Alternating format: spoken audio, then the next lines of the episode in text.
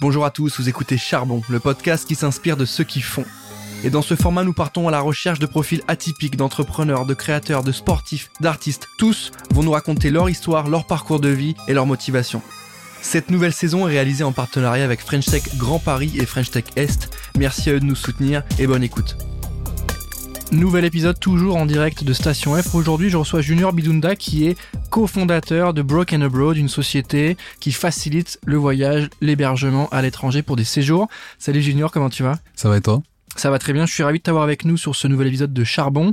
Tu vas évidemment nous parler de toi, tu vas nous Mhm. parler de tes associés, tu vas parler de la société et de ce qui vous a motivé à monter ce projet. Évidemment, on évoquera French Tech. Pour commencer, si tu le veux bien, est-ce que tu peux nous pitcher Broken Abroad concrètement À quoi Mhm. ça sert Qu'est-ce que c'est? Ok. Alors Broken Abroad, ça veut dire du coup fauché à l'étranger, donc c'est déjà très clair donc tu l'entends dès que tu l'entends. Et ensuite c'est un facilitateur de voyage avec une mission rendre le monde du voyage plus accessible. Donc accessible à qui? Aux personnes qui ont été occultées par euh, l'industrie classique du tourisme. Donc euh, les jeunes étudiants, les étrangers, les minorités, un peu euh, toutes les personnes qui sont pas sur les affiches dans le métro, on va dire.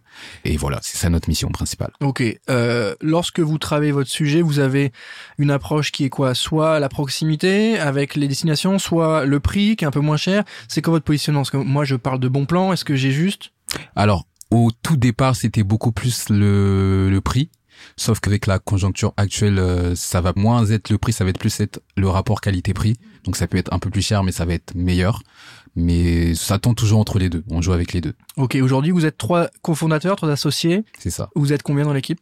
On est du coup trois cofondateurs et au tout, on est 8-9 à peu près. Ok. La société à quel âge? Ça fait, ça va faire trois ans là, euh, cette année. Ok. Aujourd'hui, euh, les clients que vous avez, ils sont essentiellement en France. On est d'accord? C'est ça, parce qu'on est basé que sur Paris et sur Lyon pour le moment. Ok. Donc départ de Paris et de Lyon à Mhm. travers quelle destination? Euh, partout dans le monde. Vous avez déjà des retours sur la validation? J'imagine que les systèmes de notation, au même titre que les hôtels, les vols, etc., c'est des choses qui vous parlent, qui sont Mhm. importantes. Comment vous jugez justement ce rapport qualité-prix? Comment vous mettez vos clients un peu au cœur euh, de ces éléments-là? Alors du coup, nous, les feedbacks, on les a directement à travers les réseaux sociaux. Donc euh, que ce soit sur euh, Twitter, sur Instagram avec les reposts, euh, les tags sur les photos par exemple, ou tout simplement les gens qui nous envoient des messages pour nous dire ouais, là je reviens de voyage, j'étais dans cet hôtel et c'était super bien, merci, ce genre de choses. Donc nous, c'est comme ça qu'on va avoir Mhm. plus de la de la qualité en termes de feedback. Ok, aujourd'hui vous êtes lauréat, vous avez cet accompagnement du programme Tremplin Mhm, euh, ça. par la French Tech. Est-ce que tu peux nous expliquer un petit peu en quoi ça consiste? Qu'est-ce que ça vous permet de faire tous les jours, au quotidien? C'est quoi le, ce, ce service? Alors du coup, bah c'est un accompagnement euh, total, on va dire. Ça va être des workshops, des ateliers, de l'exposition parfois, et c'est surtout 40 000 euros. euh, C'est ça va être ça. C'est un 360 en fait, on va dire. Vous, vous étiez vraiment sur cette logique-là de recherche de financement? Non, on n'était pas vraiment en recherche parce qu'on a toujours été autofinancé depuis le départ. On n'a pas levé de fonds euh, pour le moment. Et juste pour nous, c'était une étape, en fait, on va dire, parce que bah on sait que la French Tech c'est notre nos impôts, on va dire. Et donc euh, c'était vraiment une étape. euh, on s'est dit pourquoi pas, on l'a fait et ensuite on a été lauréat. Donc euh, bah tant mieux. On va jamais dire non à de l'argent. Tu travailles, du coup, tu as cofondé ça avec Myriam et Steven, c'est ça qui sont tes, Ouais. qui sont tes associés. Euh, Aujourd'hui, quelles sont les répartitions? Toi, tu es à la com marketing, c'est ce que j'ai cru ça, comprendre. Comment vous répartissez les tâches? Alors du coup moi euh, je suis à la com et au marketing. Mariam elle, elle va chercher l'argent tout simplement, qui est le plus dur. Et euh, Steven il va être sur le produit donc les offres. Et euh, on a aussi un quatrième qui est pas avec nous actuellement. Il est à l'étranger, c'est notre CTO Hmm. et euh, du coup il s'occupe de la tech. C'est quoi concrètement la promesse euh, de Broken Abroad? Quand on parle pas anglais, on l'a pas. Quand on parle anglais, on a très bien compris. Mhm. Mais c'est quoi la promesse concrètement? Alors la promesse, c'est vraiment de rendre plus accessible le voyage. C'est vraiment ça. C'est euh, le voyage. On sait que c'est accessible, Mm. mais c'est pas accessible à tout le monde. Donc nous, on veut vraiment le rendre plus accessible à tout le monde. Comment on fait pour se distinguer de la concurrence? Parce que je, je vais évidemment mettre les pieds dans le plat, mais il y a le sujet euh, évidemment du du prix. Toutes les sociétés euh, vont faire de plus en plus de clés en main, c'est-à-dire voyage et hôtel, des séjours un peu sur mesure, et on va parler du prix. Donc on peut soit avoir l'angle, euh, c'est clés en main, donc c'est cool, c'est un peu cher, mais au moins il y a tout qui est pris en compte. Ouais. Soit t'as l'angle d'attaque du prix qui est ultra pas cher, etc., avec des vols pas chers. Comment on se dédouane de cette pression par rapport à la concurrence? Qu'est-ce que vous allez chercher? Est-ce que c'est dans votre com? Est-ce que c'est dans vos offres? Est-ce que c'est dans votre manière d'aborder le sujet, de dire qu'en fait on peut euh, avec tel budget max faire tant de choses Comment vous approchez ça? Au tout départ, on était plus sur ce côté prix.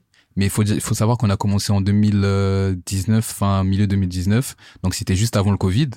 Et du coup, il faut savoir que pendant le Covid, du coup, il y a eu une baisse des prix sur euh, tous les vols, les hôtels. Donc les prix, c'était vraiment des, des prix de fond. On trouvait des offres à 8 euros, 10 euros pour aller euh, en Irlande, ce genre de choses. Sauf que maintenant, ça reprend les prix d'avant Covid, on va dire, même un peu plus avec euh, l'inflation.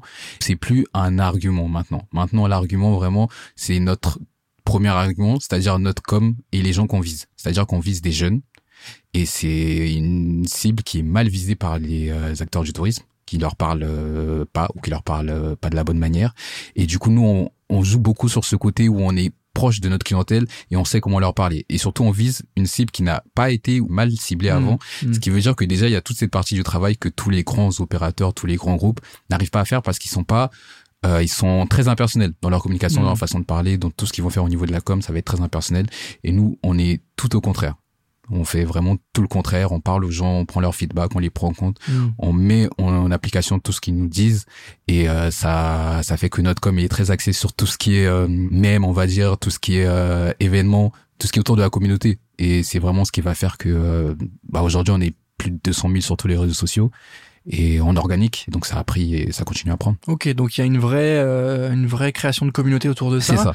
Et je pense qu'il y a aussi cet aspect segmentation de l'audience euh, et que vous cherchez pas forcément à les taper le plus large possible, mais d'avoir, comme tu dis, cette euh, possibilité, cette vocation à adresser un public particulier qui, effectivement, tu l'as dit, peut parfois être oublié par euh, certaines marques, certaines campagnes. Exactement. Ce qui fait qu'au final, on parle à des gens peut-être un peu plus niches, mais en même temps, du coup, plus à même de consommer votre produit parce que plus concerné C'est niche sans être niche parce qu'il y a énormément de jeunes et surtout que c'est un public qui grandit. C'est-à-dire mm. que les jeunes d'aujourd'hui, c'est les euh, ceux qui vont avoir 30, 35 ans, 40 ans demain, qui vont avoir un énorme pouvoir d'achat. Il faut savoir que selon une étude, les jeunes sont plus enclins à euh, dépenser que euh, les gens plus âgés et surtout bah ils grandissent ce qui fait mm. que leur pouvoir d'achat il va aussi grandir avec le temps donc en fait on vise un public qui est en train de grandir avec nous et qui va avoir beaucoup plus de pouvoir d'achat donc un panier moyen qui va être plus élevé dans le futur Ok. Aujourd'hui, au quotidien, ces sujets-là, euh, c'est les tiens, ceux de l'animation de la communauté, de la communication. Mhm.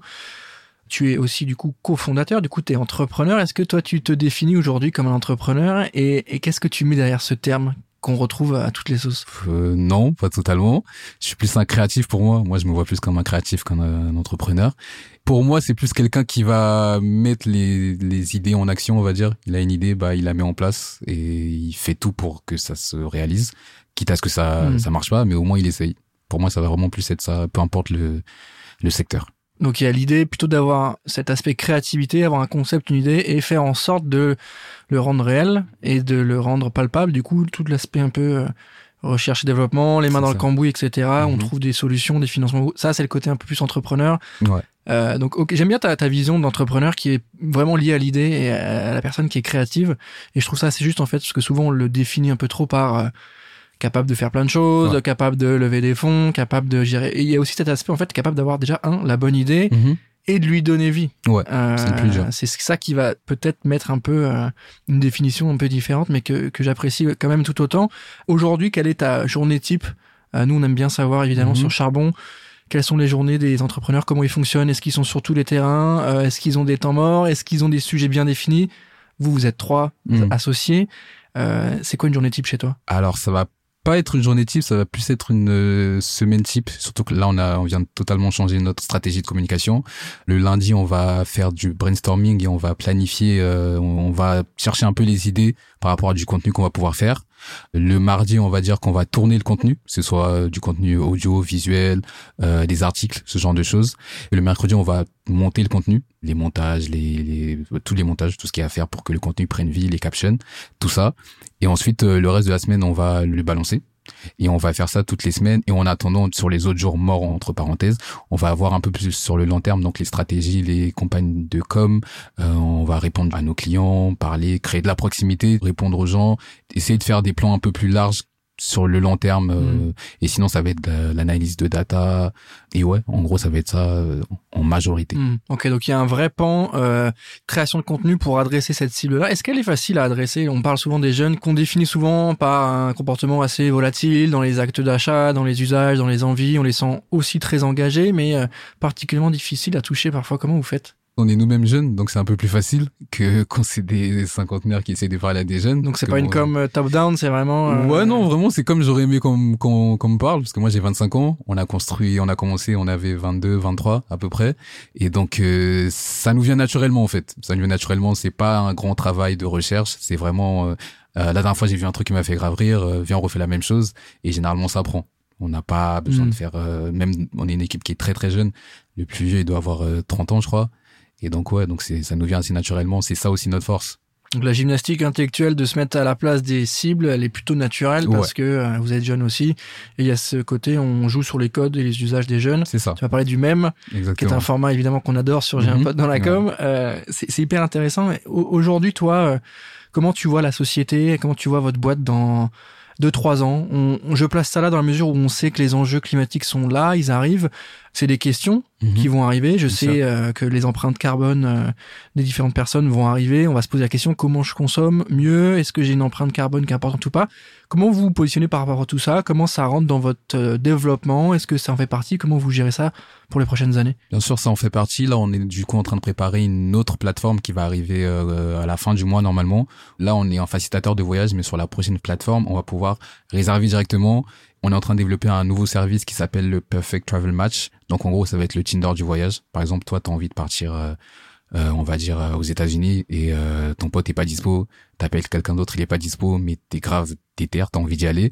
Bah, tu peux aller sur notre notre site et tu vas trouver quelqu'un qui veut aller aussi dans cette destination, mais qui correspond à ton type de voyage. Parce qu'il faut savoir que le voyage, ça crée les amitiés comme ça on détruit. Donc euh, il faut vraiment savoir avec qui on part. Et euh, donc nous on veut vraiment faire ça parce qu'on a remarqué que mm. nos abonnés la plupart du temps ils étaient toujours chauds, mais il y avait toujours un point bloquant, c'était euh, bah, j'ai personne avec qui partir. Et donc on a décidé de remédier à ce problème.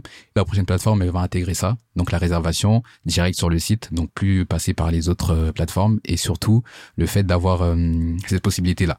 Sur cette nouvelle plateforme, on va highlight en fait les offres qui utilisent de moins d'empreintes carbone on va dire. On va highlight en fait les offres verts, que ce soit bus, train, on va vraiment faire ça. Mm. Mais il faut savoir que nous, on est plus axé sur un point sociétal plutôt qu'environnemental. On peut pas tout faire, ça on le sait. On peut pas être sur tous les fronts parce que ça veut dire qu'on fait semblant ou que c'est du greenwashing. Mm, mm. On n'a pas envie de faire ça. On est vraiment sur le point sociétal où on se dit que malheureusement, le voyage, ça a été très longtemps réservé à une élite. Et maintenant que cette élite, elle a fait le tour du monde, euh, elle dit aux autres, oui, bah maintenant il faut pas voyager, il faut euh, marcher, il faut ceci cela, il faut pas prendre l'avion. Et donc en fait, toutes les populations qui peuvent voyager que depuis, euh, on va dire une dizaine d'années, maintenant on leur dit ouais non, on ne voyage plus. Et on trouve que ça c'est un souci, donc il faut essayer de trouver le juste compromis. On peut voyager euh, en faisant attention à son empreinte carbone, mais il faut pas que ce soit ok, bah euh, l'élite elle a pu voyager pendant 15 ans et maintenant le reste il faut arrêter de voyager parce que bah malheureusement c'est comme avec les jeunes et les boomers on va dire, ils ont cassé la planète et nous on doit plus rien faire. Et il faut, en fait, il faut essayer de trouver un juste milieu entre tout ça. Et donc nous, on est vraiment plus axé sur un point sociétal. Aider euh, les classes, par exemple. Nous, on a un projet qui s'appelle le Bro Kids. Euh, c'est en fait une fois par an faire partir une classe de ZEP en voyage parce qu'on sait qu'ils n'ont pas l'habitude de partir et ils ont beaucoup de mal mm. et on sait que voyager ça change une personne ça change complètement la vision de la vie de quelqu'un et donc nous on est vraiment plus axé sur ça. OK. Ok, non mais c'est hyper intéressant ton élément de réponse qui, qui pour le coup est hyper honnête sur les enjeux écologiques. Je te parlais de ça parce que c'est souvent les jeunes qui euh, sont sensibles à ça et qui justement sont en attente de ça. Euh, ce que tu me racontes est hyper complet, hyper intéressant. J'aime bien l'idée de Tinder. Je, je sais pas si moi je serais capable de le faire, c'est-à-dire de dire j'ai envie de partir à Dublin et j'essaye de matcher quelqu'un qui a envie. Euh... Mais en tout cas, je trouve que l'idée est drôle, ça peut faire marrer beaucoup de gens, je pense. Et j'ai hâte de voir ça et que tu nous fasses des retours euh, sur, sur la, comment ça a pris. Euh, au global, euh, lorsque vous avez eu vos premiers clients et aujourd'hui, quel a été les changements de mindset? Est-ce qu'il y en a eu un?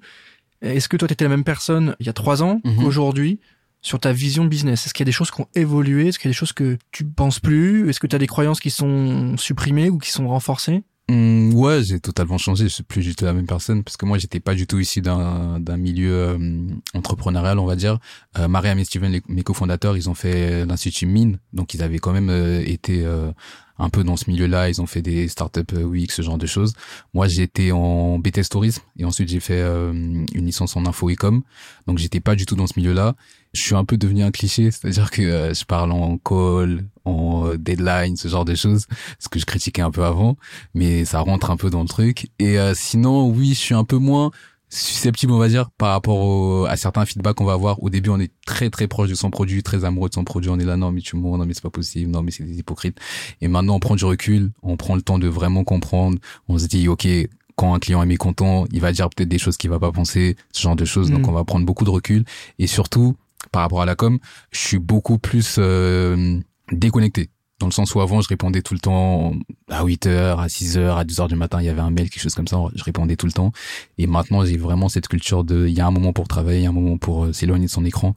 Je suis en train de faire une digital detox en ce moment, donc euh, c'est un peu, dans, ça va dans ce sens-là. Je sais où mettre les limites, parce que dans la com, c'est très difficile. Hmm. Surtout à, l'heure où euh, sur Insta on peut avoir un DM euh, hyper rapidement, que le CM il est ultra proche. Et vous c'est un peu aussi, euh, ça peut être parfois toi ton ton problème, c'est-à-dire que vous jouez sur la proximité. Exactement. Et du coup, ce qui fait que parfois t'as un peu le sentiment de te trahir si tu réponds pas vite, alors qu'en fait non pas du tout. Et je trouve ça hyper intéressant sur ta capacité en tant qu'associé et aussi responsable de la com de prendre cette hauteur-là, de se détacher, notamment par rapport à ses clients, ses retours parce qu'effectivement, pour nous, notre boîte, c'est la meilleure. Euh, ou en tout cas, elle a été pensée pour être la meilleure et mhm. on, réajuste. Mais je trouve ça important le point que tu fais sur prendre un peu de hauteur, de recul et qu'il faut pas tout prendre en perso. Notamment dans les coms, j'imagine mhm. qu'avec 200 000 abonnés, ça, 200 000 abonnés, c'est ça. Euh, il y a des commentaires, il y a des retours, ils sont pas tous positifs, et euh, je pense que c'est bien euh, que tu fasses ce point-là pour ceux qui nous écoutent et qui montent des projets et qui parfois demandent des avis, parce que c'est souvent mhm. ça, et qui, quand ils sont pas bons, bah, faut pas se démoraliser, faut pas les prendre pour soi. Mmh, exactement. Ça, c'est hyper intéressant. Euh, Aujourd'hui, quand tu euh, compares euh, ton projet avec euh, une solution plutôt d'un Airbnb, etc., qu'est-ce qui va différencier votre projet? Airbnb a pas le trajet, mais de plus en plus, ils, ils, font des propositions avec des collabs, avec des, des, sites. Vous, comment vous pouvez vraiment faire la différence au-delà de la promesse mmh. sur l'aspect un peu plus technique? Est-ce que votre plateforme, elle a des codes, des usages bien précis? Est-ce que c'est sur mobile uniquement? Est-ce que vous faites un travail là-dessus pour vous différencier des autres Le côté, euh, on va dire, euh, réseaux sociaux, communauté, ça on l'a déjà construit. Et là, notre deuxième euh, défi, c'est vraiment le côté tech, hmm. parce qu'on n'avait pas de tech, on l'a eu, on l'a recruté il y a un an à peu près, donc ça fait un an qu'on travaille vraiment sur le côté tech. Et même là, on prépare une levée pour le côté tech. Et là, vraiment, notre tech, elle est vraiment axée sur une expérience utilisateur qui va être totalement différente des autres sites, qui va vraiment être personnalisé au, au plus, euh, qui va être vraiment euh, beaucoup plus coloré. Parce que là notre site actuel il est bien mais il est pas assez personnalisé, il est assez en fait il nous représente pas assez. Voyager c'est une émotion. Et on veut au plus que dans l'expérience utilisateur que même quand tu cliques euh, quand tu as une notification ce genre de choses c'est vraiment un message qui te parle qui va te faire sourire. Au moment où tu résilies un petit même qui vient et qui dit bon ben on espère qu'on va te revoir. Et ce genre de choses. Et on sait que dans l'expérience utilisateur surtout dans le voyage qui est très aseptisé parce qu'il y a beaucoup de sites. Euh, c'est la maison mère, euh, par exemple Kayak qui a 50 sites, ou Podo euh, qui a 50 sites et qui sont tous faits pareil.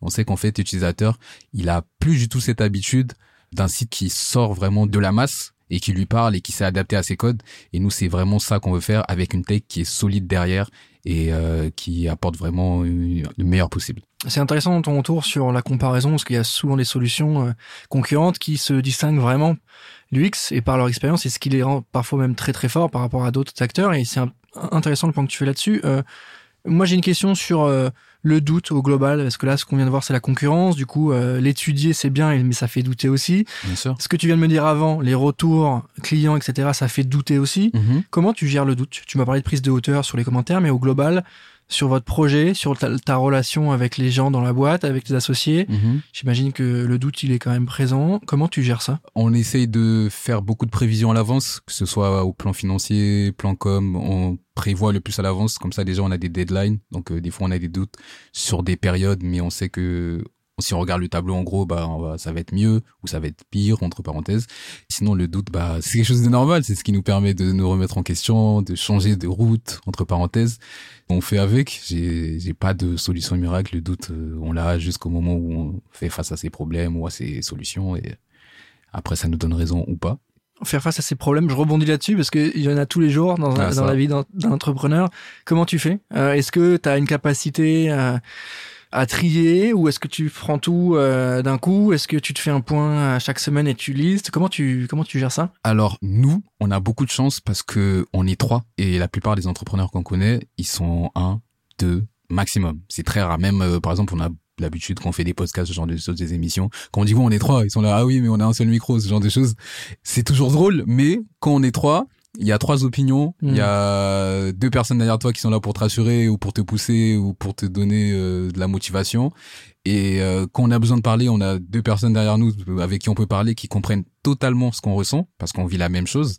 Alors que souvent, bah, quand on est entrepreneur, soit on est seul, soit on est avec euh, des associés qu'on connaît pas vraiment ou qu'on a connus dans le milieu. Et nous, on se connaît bah, depuis le départ et notre amitié s'est construite dans la dans l'aventure entrepreneuriale. Et euh, ce qui fait que quand on parle de KPI, ce genre de choses, on sait de quoi on parle. Mhm. Alors que quand je, si j'appelle ma mère, et que je lui parle de KPI, elle va pas comprendre de quoi je parle. J'ai des gens avec qui je peux vraiment parler de ce que je traverse tous les jours et qui vont comprendre. Et euh, j'ai cette chance-là. On a cette chance-là parce qu'on est trois, on avance à trois et on, on s'épaule en fait. Hmm. Et ça, c'est vraiment une énorme chance. Donc la force, elle réside dans le fait que vous soyez trois à affronter les sujets, à, diviser aussi les, les, les, tâches. Et c'est hyper intéressant ta vision parce que c'est vrai que souvent l'entrepreneur il est solo Mhm. ou il est à deux. Et du coup, on parle souvent de la solitude, évidemment. Tu connais de, de l'entrepreneur Mhm. et euh, vous, c'est pas forcément un sujet. Vous, c'est plutôt bien établi et, c'est hyper intéressant. Tu m'as parlé des rencontres, de votre amitié. Est-ce qu'il y a des euh, moments où euh, tu sens que ça se fragilise ou que ça se renforce? Est-ce que tu sens que parfois euh, le fait que vous soyez amis et que vous vous connaissiez avant fait que vous vous dites pas les choses ou à l'inverse que vous voulez dites trop facilement et que ça peut blesser Enfin, tu vois, est-ce que ça, ça Mhm. impacte votre relation au travail, sachant que vous êtes des amis et que tous les collègues sont pas des amis? C'est ça. Euh, Comment tu gères? Alors pour le coup, nous on était des connaissances et on est devenus amis dans l'entrepreneuriat, ce qui fait que on n'a pas d'antécédents qui pourraient se briser à cause de problèmes euh, internes dans, dans l'entreprise. Donc ça c'est une force parce que entreprendre avec euh, les amis, je trouve que c'est compliqué personnellement parce que justement bah ça peut créer des problèmes. Mais comme nous on était des connaissances et qu'on n'avait pas d'antécédents de ceci cela et que c'est dans euh, l'aventure qu'on est devenus amis, on peut se dire les choses hyper facilement. On se connaît assez bien, on sait sur quel temps on va pouvoir dire euh, telle chose ou telle chose à l'un et à l'autre. Et euh, donc on n'a pas eu de soucis. Bien sûr, des fois il y a des moments où bah, chacun a ses problèmes personnels. Donc euh, il y a des moments où il y a des quelqu'un qui va être un peu plus down, quelqu'un qui va être un peu plus motivé. Mais ce qui fait qu'on est trois, ça équilibre toujours, on va dire. On on n'est jamais seul. L'entreprise est, et compte pas que sur une personne. Et ça aide énormément. Si tu devais euh, revenir euh, en arrière, euh, pas forcément au moment où vous avez lancé la boîte, mais un peu avant, tu vois, euh, je vais dire, euh, à l'époque euh, où tu as fait ton BTS, première année de BTS, on va Mhm. dire, tu revenais et tu te rencontrais, le toi de 17-18 ans, qu'est-ce Mhm. que tu dirais? Qu'est-ce que tu te dirais? Je sais pas parce que j'avais pas du tout. euh, À la base, quand j'ai commencé mon BTS, je voulais être steward. À l'époque, je me rappelle, c'est pour ça que j'ai fait un BTS tourisme. Et euh, en fait, à la fin, je voulais plus le faire parce que je me suis rendu compte que je le faisais pour les mauvaises raisons. Parce que moi, je voulais voyager. Enfin, ils voyagent, mais ils vont plus d'hôtel en hôtel. Ouais. Donc, je me suis dit, ouais, c'est pas la bonne idée. Non, je suis vraiment devenu euh, bah, un, un entrepreneur euh, cliché, on va dire. Donc, euh, j'utilise des termes que j'utilisais pas avant. Mais je savais que j'allais pas travailler pour quelqu'un, on va dire. Ça, je savais parce que j'ai toujours été créatif, j'ai toujours fait des projets à gauche, à droite. Mais je savais pas ce que je voulais faire dans la vie. Donc, je me foutrais peut-être de ma gueule, mais je serais quand même assez fier de moi, je pense. Ok. Et tu me reparles de créativité. J'aimerais bien que tu essayes de m'en donner une définition. Je sais que c'est un peu compliqué parce que Mhm. on met beaucoup de choses derrière, mais euh, ça fait plusieurs fois que ça revient, ce mot de créativité. Qu'est-ce que tu mets derrière en termes de définition? C'est quoi quelqu'un de créatif pour toi? Euh, C'est très compliqué comme définition parce qu'on est tous créatifs à notre manière, euh, que ce soit par euh, la musique, les textes, peu importe, il y a pas d'une seule manière d'être créatif. Euh, je pense que c'est plus se challenger mentalement, pas suivre quelque chose de tout droit. C'est essayer d'aller un peu à gauche pour voir si ça changera quelque chose à droite. Vraiment se challenger mentalement. Je pense que c'est vraiment plus ça, la créativité, c'est l'élasticité du cerveau, on va dire. Pour moi, ce serait ça. Peu importe le domaine, la musique, l'entrepreneuriat, Ok, donc toi, c'est ce qui te plaît dans, dans, dans le métier au final que tu t'es créé aujourd'hui. Tu t'es Mhm. créé un métier un peu, euh, un peu sur mesure au final, parce que tu es à la Mhm. fois à la com, en même temps tu es associé, donc tu gères des choses un peu plus stratégiques, des prises de décision. Euh, si tu t'es fait ton métier un peu sur mesure, est-ce que toi, pour l'instant, c'est là où tu te voyais être Ou est-ce que tu as le sentiment de pouvoir encore évoluer Ou est-ce que tu, pour l'instant, tu te vois à ta place? Tu me parles beaucoup de ton évolution sur les termes, que tu es devenu un daron, etc. Mhm. Est-ce que ça te va comme situation? Est-ce que ça te, est-ce que t'aimes bien ou est-ce que t'es encore euh, dans une phase où ouais, je, je, je peux évoluer encore, je peux avoir plus Est-ce que là ça te va? Ça me va, mais je sais que c'est une euh, transition. Je sais que c'est une transition, surtout que je suis à un âge où euh, c'est vraiment l'âge de la transition. Dans 5 ans, j'ai 30 ans, c'est un truc de fou. je sais pas qui a 30 ans ici, mais voilà, moi je stresse un peu. Tout le monde stresse, tout le monde stresse, une heure, euh, tout le monde stresse. Le podcast se passait très bien, là J'ai tout le monde stresse. non, du coup, c'est une phase de transition. Je sais que en tout cas, avec les efforts qu'on fait maintenant, on sait que ça va payer, que ce soit dans un, deux, trois ans, peut-être quatre ans. Mais on sait qu'on est dans une période de transition où, comme tu dis, on a des doutes, on a encore des incertitudes. On sait pas où on sera dans un an, deux ans, si la boîte sera encore là. Mais on sait que, à l'heure actuelle, en tout cas, on fait ce qu'il faut pour que demain, on soit des meilleures personnes, des meilleurs Mhm. entrepreneurs, qu'on soit plus heureux, plus épanoui dans ce qu'on fait. Euh, qu'on ait plus d'argent parce que quand même à la fin c'est le but c'est de manger Mhm. donc ouais, c'est une période de transition, il y a des doutes, mais c'est pas une période où euh, on est passif. On est très actif, on est très proactif, et donc on sait que ce qu'on va faire, si tout se passe bien, ça va payer. Donc euh, on est plus dans une période d'attente de, on verra demain, Mhm. mais euh, ce sera un demain qui sera radieux si tout se passe bien. Et donc ouais, c'est c'est plus je suis plus dans cette phase-là. Ok, hyper intéressant. Ouais, Tu, tu m'as dit, euh, on fait ce qu'il faut faire. Ça veut dire quoi? Comment on fait euh, la différence entre ce qu'on aime faire et faire ce qui doit être fait? Euh, Est-ce qu'il y a des choses qui sont inhérentes à la vie d'un entrepreneur qui sont pas forcément agréables? Comment déjà on les repère? Comment on les met en prio? Parce que souvent quand c'est pas agréable, tu dis ah, c'est pas une prio, alors que parfois ça l'est. Comment tu fais ce que tu dois faire? Bah, il y a ce qui doit être fait, c'est que maintenant on a des employés. Et donc euh, à la fin du mois il faut les payer. Il y a des choses qu'on doit faire. Parce qu'il y a des gens qui dépendent de nous. Donc un engagement auprès de sa, un sa- engagement son auprès équipe. de son équipe, de sa communauté, donc euh, de, de nos clients, de nos adhérents, ceux- nos early adopters, ceux qui nous suivent depuis le début. Euh, Il y a tout ce côté où il y a des gens qui comptent sur nous et donc on peut pas se reposer sur euh, nos acquis, sur nos lauriers. Il faut toujours qu'on essaye d'apporter plus de valeur, Mhm. que ce soit euh, en interne, nos, nos, nos, nos employés, euh, à nos familles qui comptent sur nous, à notre euh, communauté qui euh, nous suit depuis le début et qui voit que tous les jours on est là, on, euh, on travaille tous les jours, que on- vraiment on fait ce qu'il faut, on va dire. Et euh, et ouais, donc c'est vraiment cette pression qui est pas une mauvaise pression en soi, mais euh, qui est là quand même et qui fait que tous les matins on se lève parce que bah il y a des gens qui comptent sur nous et qui attendent euh, qu'on réussisse. Hyper intéressant. Et tu as parlé de le- la famille. Je trouve ça hyper intéressant. Mhm. T'es le premier vraiment à nous en parler comme ça de manière hyper euh, hyper proactive. Euh, c'est important aussi pour toi euh, par rapport à ta famille, ton projet. C'est des choses qui, qui toi sont aussi carburants pour toi, ce, la relation que tu as avec tes proches. Euh, oui, parce que moi, à la base, ma mère, est, bah, comme chaque entrepreneur qui commence, sa famille, est, voilà, c'est pas souvent les premiers euh, à nous pousser. C'est les premiers fans, pas forcément les plus Oui. les premiers convaincus. Voilà, C'est- c'est ça, c'est ça. C'est-à-dire, euh, oui, vas-y, mais oublie pas les études, oublie pas ceci, cela. Ma mère, elle a très souvent été, euh, voilà, dans ce cas de figure où elle me disait, oui, mais les études, Mm. oui, mais ceci, cela. Et elle avait pas forcément la vision que moi j'avais euh, quand j'avais commencé. Et maintenant que, par exemple, bah, qu'on est Future 40, donc euh, parmi les meilleurs de Station F, donc plus de 1000 entreprises, euh, lauréat bah, French Tech, qu'on arrive à payer des employés, qu'on arrive à se verser quand même un salaire, qu'on arrive à faire beaucoup de choses à vivre de ce qu'on fait, que parfois dehors on sort et, euh, et croise des gens qui disent ah j'adore ce que vous faites, ce genre de choses, bah ça la rassure, qui est normal euh, Mm. pour une mère, on va dire de voilà de s'inquiéter pour son enfant. Pareil, ça me rassure aussi parce que je me dis que ok bon ça va alors euh, c'est pas un faux taf que je fais et ouais je pense c'est c'est ce côté là aussi pour prouver un peu euh, à ses parents à sa famille que l'idée qu'on avait au début bah c'est devenu Mm. euh, une entreprise, euh, quelque chose de viable, quelque chose qui fait vivre des gens et qui va peut-être changer des vies plus tard. Trop bien, hyper hyper cool. Euh, petite question French Tech sur euh, l'entrepreneuriat euh, made in France. Est-ce que j'imagine que toi tu as voyagé Est-ce que tu peux euh, me dire euh, pour toi ce qu'est l'entrepreneuriat made in France? Qu'est-ce qu'il y a de particulier dans ce pays? Est-ce que tu sens Mhm. qu'il y a un engouement particulier? On a parlé de French Tech, BP, Mhm. etc. Est-ce que tu comment tu pourrais définir cet entrepreneuriat là made in France? Alors l'entrepreneur Made in France pour moi c'est déjà le seul où il y a euh, parce qu'il faut savoir que euh, la première source de revenus des entrepreneurs c'est euh, le pôle emploi dans la plupart des cas. Donc euh, c'est déjà un entrepreneuriat où tu as beaucoup plus de backup que dans les autres pays, les Mm. pays anglo-saxons par exemple où vraiment il- c'est chaud quand tu t'entreprends, tu dois faire plein de choses, t'as pas forcément de source de revenus. Alors que là, il y a beaucoup de beaucoup d'aides, beaucoup de concours, beaucoup de choses qui font qu'on peut quand même avancer, même si on part un peu plus de rien, même si forcément il y a beaucoup de biais cognitifs, biais de choses qui font que voilà. Mais je pense que en, en France, en tout cas, on a beaucoup d'aides, on va dire euh, que ce soit la BPI, euh, les prêts à taux zéro, ce genre de choses. Donc il y a cette chance-là dans la French Tech française. Après, bah là on a un président qui est très French Tech, donc euh, ça il pousse aussi, même si voilà, il fait d'autres choses aussi. Mais mais ouais, on a cette chance-là.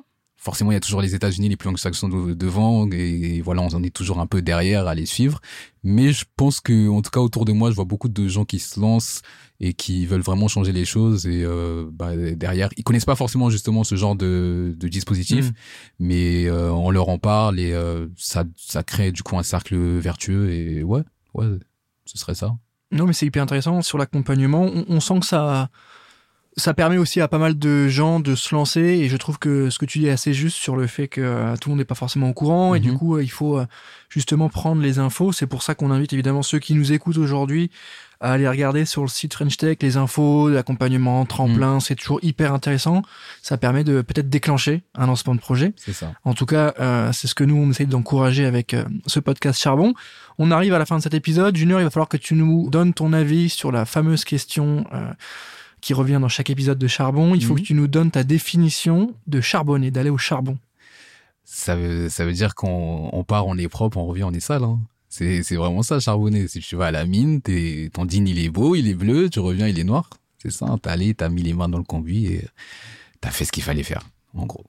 C'est simple, c'est efficace, t'as fait ce qu'il fallait faire, ça revient une fois de plus. Et euh, c'est hyper intéressant, cette espèce d'ambivalence qui est plutôt logique hein, entre... euh, il y a le côté hyper créativité que t'aimes bien et qui te passionne et que c'est ce qui fait que tu te lèves aussi. Mm. mais il y a aussi le côté en fait il faut qu'on fasse ce qui doit être fait et Ouais. que je trouvais ultra smart en tout cas ce que tu gardes les pieds sur terre par rapport à- au projet et que l'un ne va pas sans l'autre a priori selon toi et, euh, et, et je trouve ça hyper intéressant. Merci Junior d'avoir pris le temps. Merci à vous. on, on est ravi de t'avoir eu avec nous aujourd'hui. On arrive à la fin de cet épisode malheureusement. Cette nouvelle saison qui est toujours en partenariat avec French Tech. Merci à toi. Merci à tous de nous avoir écoutés. Merci à toute l'équipe. et moi je vous dis à très bientôt. Salut.